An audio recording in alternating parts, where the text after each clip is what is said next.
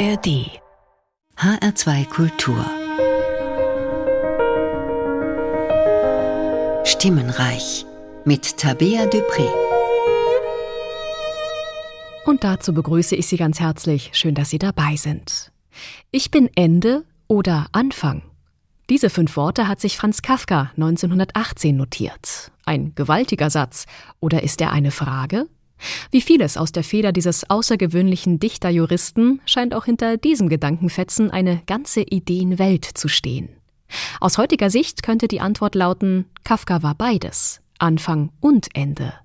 Er hat das Ende der Tradition des realen Erzählens eingeläutet und aus den Bruchstücken dieser Tradition etwas Neues aufgebaut.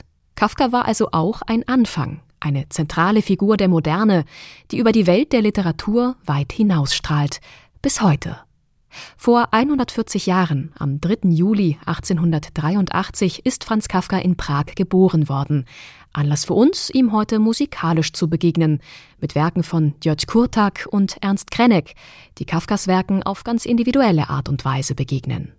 Krenek haben einige Kafka-Texte zu eigenen Motetten angeregt, die weitaus moderner klingen, als diese Gattung vermuten lässt.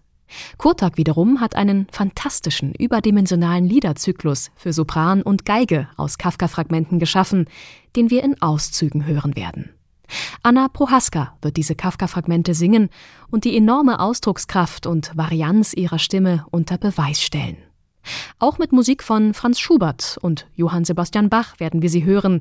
Viele Möglichkeiten also, um die verschiedenen Facetten dieser Sopranistin zu erkunden. Mit Bach ist außerdem das Kalmus-Ensemble heute vertreten. Letztes Jahr hat das Quintett sein erstes reines Bach-Album veröffentlicht. Spannend, was Kalmus aus der Musik des Thomas Kantors gezaubert hat. Einige Kostproben gibt's nachher. Jetzt zu Beginn übernimmt aber erstmal ein Spitzenensemble aus dem Ruhrgebiet, das Chorwerk Ruhr. Ein Chor mit einem wunderbar homogenen Tutti-Klang, der sich aber auch in Solopassagen mit hervorragenden Solistinnen und Solisten aus eigenen Reihen aufspalten kann. Schöne Gelegenheiten dafür bieten die Romanzen und Balladen Opus 146 von Robert Schumann. Robin Gritton dirigiert.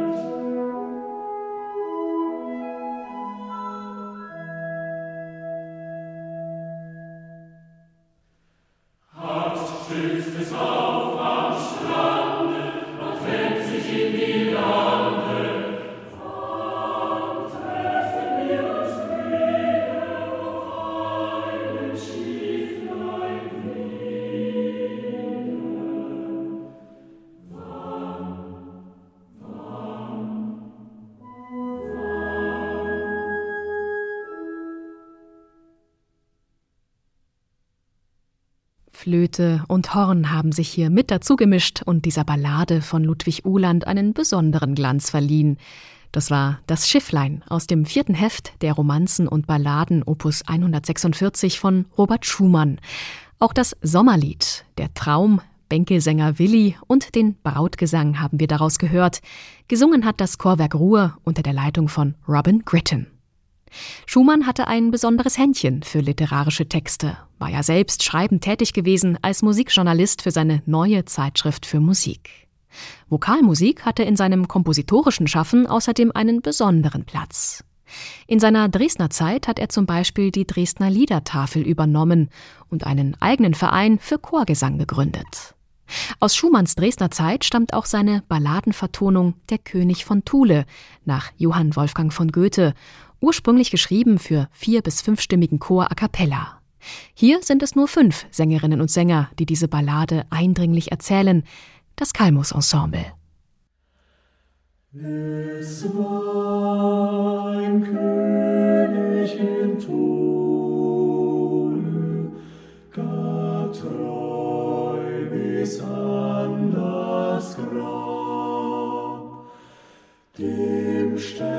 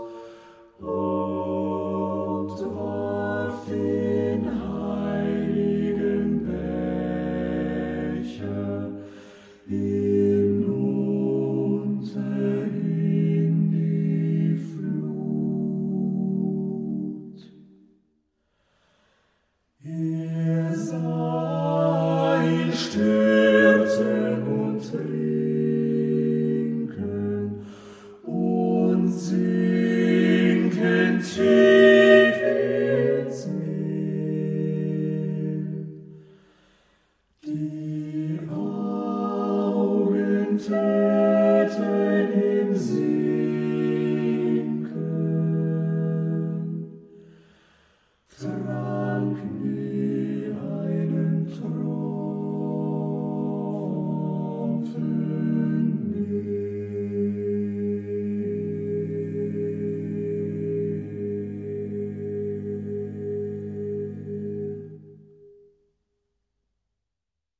Der König von Thule aus den Romanzen und Balladen Opus 67 von Robert Schumann.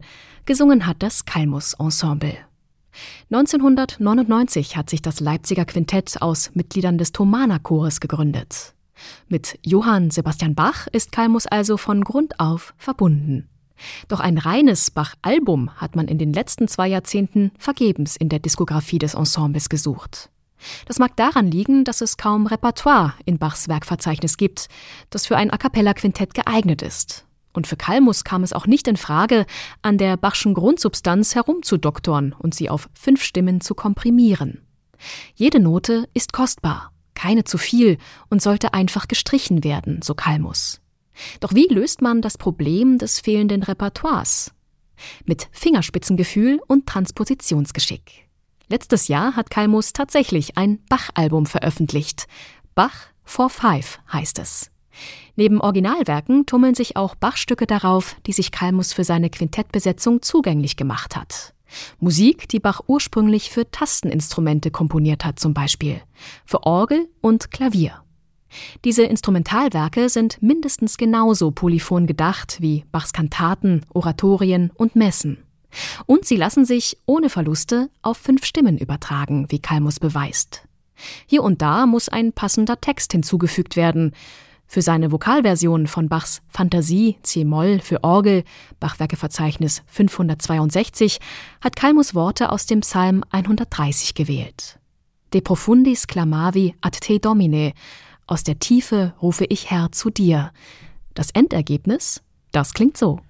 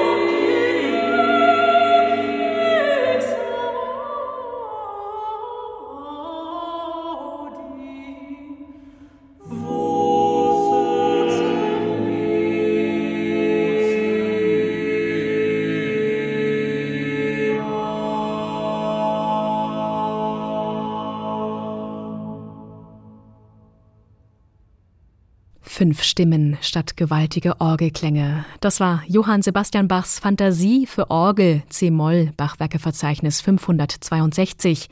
Ludwig Böhme, ehemals Bariton des Kalmus Ensembles, hat dieses Orgelwerk für Vokalensemble a cappella bearbeitet und mit dem De Profundis, dem Psalm 130, versehen. Bach for Five heißt diese sehr gelungene Begegnung mit Bachs Klangkosmos, der erstaunlich wenig für fünf einzelne Stimmen bereithält. Ein kluger Schachzug von Kalmus also, sich an Bachs polyphonen Instrumentalwerken zu bedienen und ihnen auf diese Weise ganz neue Farben und Charaktere zu entlocken, ohne etwas von der Bachschen Essenz zu entfernen. Verblüffend, wie gut das funktioniert, was aber auch an der herausragenden Homogenität von Kalmus liegt. Fünf Stimmen, die perfekt miteinander harmonieren und sich mit spielerischer Leichtigkeit Bachs Polyphonie hingeben. So auch im folgenden Präludium, gefolgt von der dazugehörigen Fuge Nummer 22 b-Moll, Bachwerkeverzeichnis 867. Was zwei Hände, a10 Finger auf den 88 Tasten moderner Konzertflügel leisten, meistert Kalmus zu fünft a10 Stimmlippen.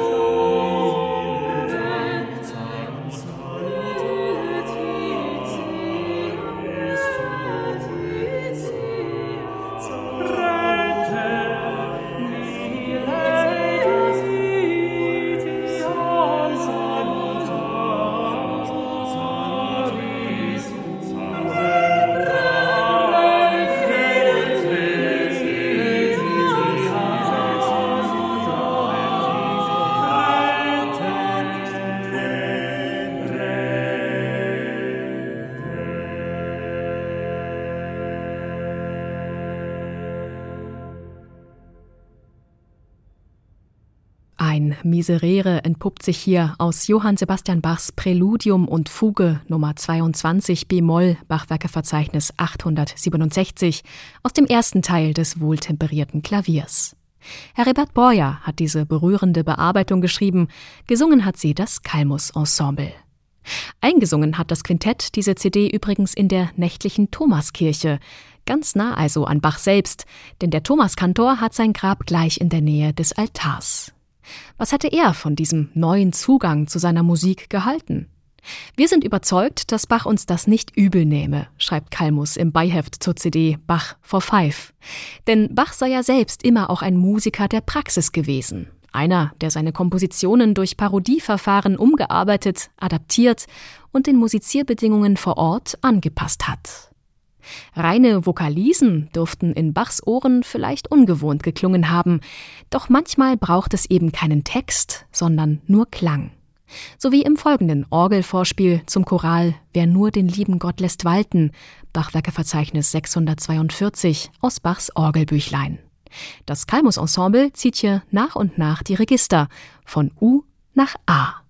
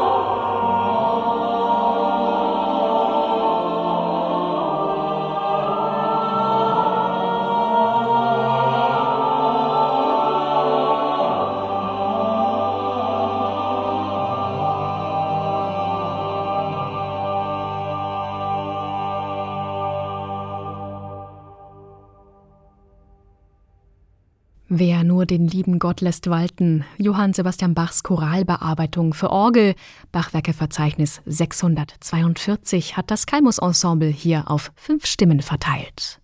Auf der aktuellen CD des Quintetts, Bach for Five, ist dieses Vorspiel Teil einer Collage, genauer gesagt einer Choralkantate, die Kalmus aus verschiedenen Bachwerken zusammengebaut hat. Eine von vielen spannenden Entdeckungen, die man auf diesem Album machen kann. Bachs Kantaten spielen in diesem Jahr überhaupt eine besondere Rolle, denn 1723, also vor genau 300 Jahren, hat Bach die Stelle des Thomaskantors übernommen und seinen ersten Leipziger Kantatenjahrgang zu Papier gebracht. In seinem ersten Jahr hat er die Leipziger Woche für Woche mit neuen Meisterwerken beschenkt. Und all das wollte nicht nur komponiert, sondern auch einstudiert sein. Die Umstände in der Thomaskirche durften nicht immer die besten gewesen sein damals, zumal Bach für seine zahlreichen anspruchsvollen Sopranpartien nicht auf die begabteste Sängerin zurückgreifen durfte, die er kannte, seine eigene Ehefrau Anna Magdalena, einst bejubelte Hofsängerin in Köthen, nun im Leipziger Kirchenalltag zur sängerischen Zurückhaltung gezwungen. So musste Bach immer wieder auf besonders begabte Soprane aus den Reihen der Thomaner zurückgreifen. Für einen dieser jungen Sänger hat er wahrscheinlich auch das Sopransolo seiner Kantate Ich bin vergnügt mit meinem Glücke, Bachwerkeverzeichnis 84 geschrieben. Eine Partie, die eine lebhafte Partnerschaft mit der Oboe eingeht. Hier ist es die Sopranistin Anna Prohaska, die wir mit der Eröffnungsarie der Kantate hören. Václav Lux dirigiert das Kollegium 1704. Gott ist mir ja nichts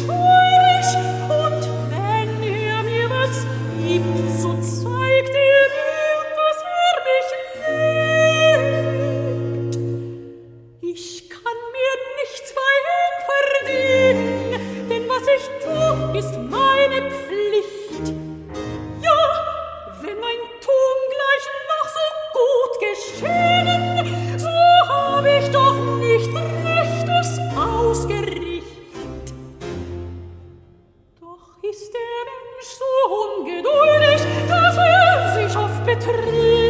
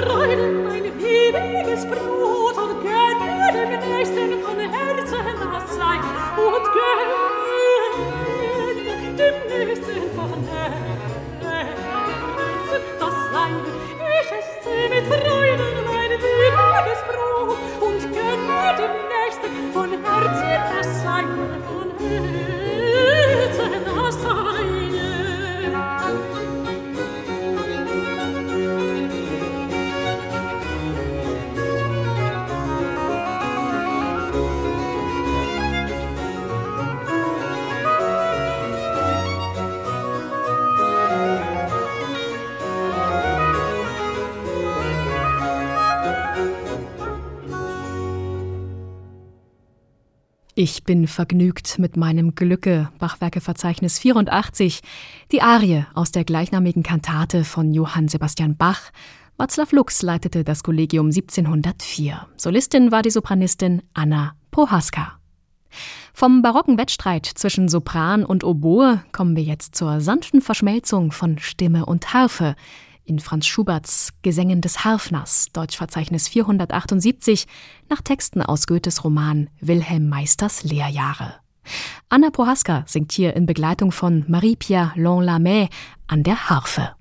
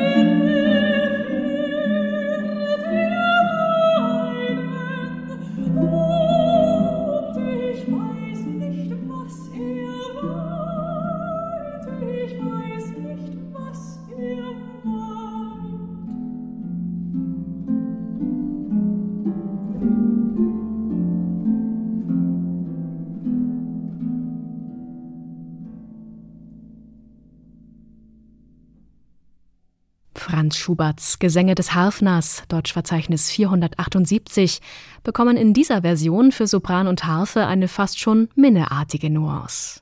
Zu hören war die Sopranistin Anna Prohaska in Begleitung von Marie-Pierre Lonlamé an der Harfe. Eine Begegnung mit Schuberts Musik markiert auch den Anfang von George Kurtaks Komponistenlaufbahn. Mit elf Jahren hört er Schuberts Unvollendete im Radio ein Schlüsselmoment. Fortan ist die Musik ein wesentlicher Teil seines Lebens. Kurtak, Jahrgang 1926, studiert in Budapest und nach dem antisowjetischen Aufstand 1956 in Paris. Doch anders als sein Freund George Ligeti geht er wieder zurück nach Budapest. Heute ist er 97 Jahre alt und der bedeutendste lebende Komponist Ungarns. Seine Musik zeichnet sich durch ihre radikale Beschränkung auf das Wesentliche aus. Äußerste Verdichtung, höchste Konzentration auf den Moment, das ist seine Spezialität. Kurtak ist ein Meister der Miniaturen. 1985 fallen ihm einige Textnachlässe von Franz Kafka in die Hände. Tagebucheintragungen, Briefe und Notizen. Sie geben einen Einblick in die Gedankenwelt des Dichterjuristen, der die Form des Erzählens Anfang des 20. Jahrhunderts wie beiläufig revolutioniert hat. Kurtag lässt sich von Kafkas kurzen Sprachformeln inspirieren. Er lauscht ihnen Klänge ab, die er zu einem gigantischen Liederzyklus zusammenbaut. 40 Miniaturen umfassen seine Kafka-Fragmente, die manchmal wenige Minuten, manchmal auch nur ein paar Sekunden dauern. Kurtak wählt eine bemerkenswerte Besetzung für diesen Zyklus. Sopran und Geige begegnen sich darin auf Augenhöhe, werden zu Partnern, Kontrahenten und Spielgefährten. Anna Prohaska ist die ideale Besetzung für diesen Zyklus. Kaum ein Koloratursopran heute ist so wandlungsfähig, so voller Farbschattierungen wie der ihre. In Kotaks Kafka-Fragmenten gilt es, an die Grenzen zu gehen, in Sekundenschnelle zu wechseln zwischen Singen, Schreien, Flüstern, Sprechen, Kichern, Ächzen und Säuseln. Mit Isabel Faust hat Anna Prohaska eine Geigerin an der Seite, die sich auf dieses intensive Farbspiel einlässt und ihrem Instrument ebenfalls alles abverlangt. Tauchen wir also ein in die Kafka-Fragmente, Hilfreich beim Hören ist in diesem Fall auch das Mitlesen der dazugehörigen Texte. Die haben wir Ihnen online bereitgestellt, zu finden auf der Internetseite zur Sendung auf hr2.de, Stichwort Stimmenreich. Wir starten jetzt mit den ersten zwölf Kafka-Fragmenten. Die Guten gehen im gleichen Schritt. Mit diesen Worten beginnt das erste Fragment. Sopran und Geige pendeln fast schon gelangweilt hin und her zwischen zwei Tönen, wie ein Perpetuum mobile. Die Geige lässt sich auch nicht aus dem Gleichgewicht bringen, wenn der Sopran aus dieser Gleichförmigkeit ausbricht. Ohne von ihnen zu wissen, tanzen die anderen um sie die Tänze der Zeit, feigst er. Doch die Geige schreitet ungerührt weiter und pendelt zwischen ihren zwei Tönen.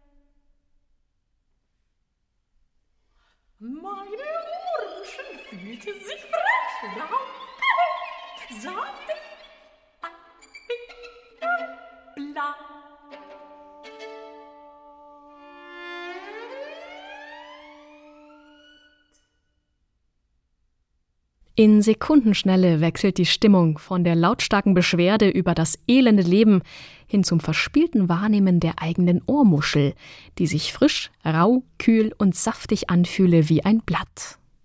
Einer von vielen Gedankenfetzen Franz Kafkas, die George Kurtag zum musikalischen Ereignis werden lässt in seinen Kafka-Fragmenten Opus 24. Anna Prohaska und Isabel Faust reisen durch diese Flut an musikalisch-literarischen Momentaufnahmen. In vier Teile hat Kurtag diese Wegreise durch Kafkas Gedankenwelt aufgeteilt. Eine Stunde Musik umfasst dieser Zyklus, der eine Fülle an menschlichen Emotionen und mehr oder weniger alltäglichen Beobachtungen bereithält. Ein imaginäres Theater aus Schlaglichtern auf die Essenz des Menschseins, so wird es im Beiheft zur CD Kafka-Fragmente treffend beschrieben. Letztes Jahr ist die Aufnahme bei Harmonia Mundi erschienen. Wir befinden uns noch mitten im ersten Teil des Zyklus. Sieben weitere Fragmente erwarten uns noch bis zum Beginn der zweiten Abteilung. Das nächste, dreizehnte Fragment hält eine seltsame Erkenntnis bereit. Einmal brach ich mir das Bein. Es war das schönste Erlebnis meines Lebens. Wie man das musikalisch illustriert, Anna Prohaska und Isabel Faust zeigen es uns.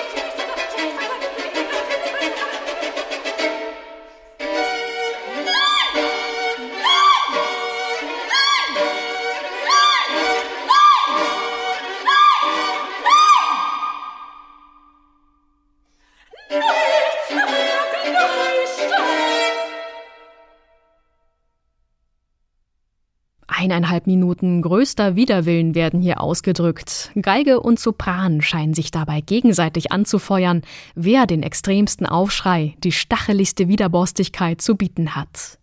Die Sopranistin Anna Prohaska und die Geigerin Isabel Faust erweisen sich hier als kongeniale Partnerinnen in Jörg Kurtaks Kafka-Fragmenten Opus 24. Das hier war der erste Teil daraus. Der wahre Weg ist ein Text, den Kurtak für den zweiten Teil seines Zyklus ausgewählt hat. Auch den Komponisten Ernst Krenek hat genau dieses Kafka-Fragment zur musikalischen Reflexion angeregt. Sechs Motetten hat er Ende der 1950er Jahre komponiert, im Auftrag des RIAS Berlin für den rundfunkeigenen Kammerchor. Sie werden merken, dass Kreneks Begegnung mit Kafkas Textfragmenten eine ganz andere ist als die von Kurtak. Krenneck geht es vielleicht weniger um die Illustration und klangliche Nachempfindung der Prosasplitter, vielmehr scheint er mit den Worten und Wortgruppen zu spielen, ihren Lauten nachzuspüren und sie musikalisch zu ordnen.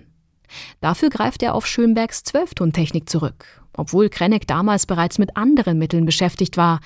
Serialismus und Aleatorik, Reintechnik und Zufallsprinzipien, aber auch Elektronik haben ihn Ende der 1950er Jahre beschäftigt. Doch Kafka kann man nicht dem Zufall überlassen. Für Kafka braucht es eine feste Ordnung. Die Zwölftontechnik war für Krennig gewissermaßen ein Sicherheitsnetz, um diese Textbruchstücke in eine musikalische Ordnung zu bringen, in Form von sechs Motetten. Daraus hören wir jetzt das bereits erwähnte Fragment Der Weg, Krennigs erste Motette.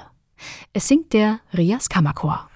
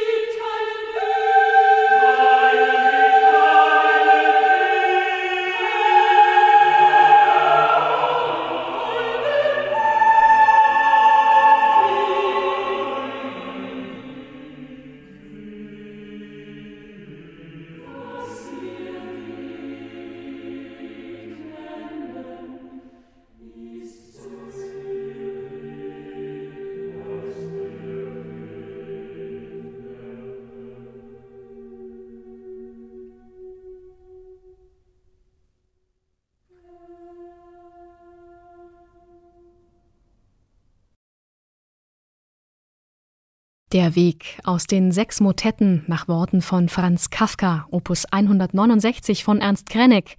Hans-Christoph Rademann leitete den Rias Kammerchor, für den Krenek diese Motetten 1959 auch geschrieben hat. Ernst Krenek zählt zu den Komponisten des 20. Jahrhunderts, die nahezu jede neue Klangidee mitgedacht, jede neue Technik ausprobiert haben. Seine über 250 Werke bieten einen gigantischen Formenreichtum und eine klangliche Varianz, die einen kaum glauben lässt, dass all das von einem einzigen Komponisten stammt. One Man History of 20th Century Music, so hat Glenn Gould dieses Phänomen Ernst Krenek einmal beschrieben. Schlagen wir doch noch ein weiteres Kapitel dieser Ein-Mann-Musikgeschichte auf und blättern ein Stück weit zurück in die frühen 1920er Jahre, als Krenek sich eine Zeit lang in der Schweiz aufgehalten hat. Ein junger Künstler auf der Suche nach sich selbst. Das hört man auch seinen A cappella-Chören Opus 22 an. Verse von Matthias Claudius hat er dafür gewählt, Texte, die der Vergänglichkeit des menschlichen Lebens nachspüren. Im zweiten Stück folgt er den Spuren des Sämanns, der den Samen aussät, aus dem neues Leben hervorgeht. Es singt noch einmal der Rias Kammerchor.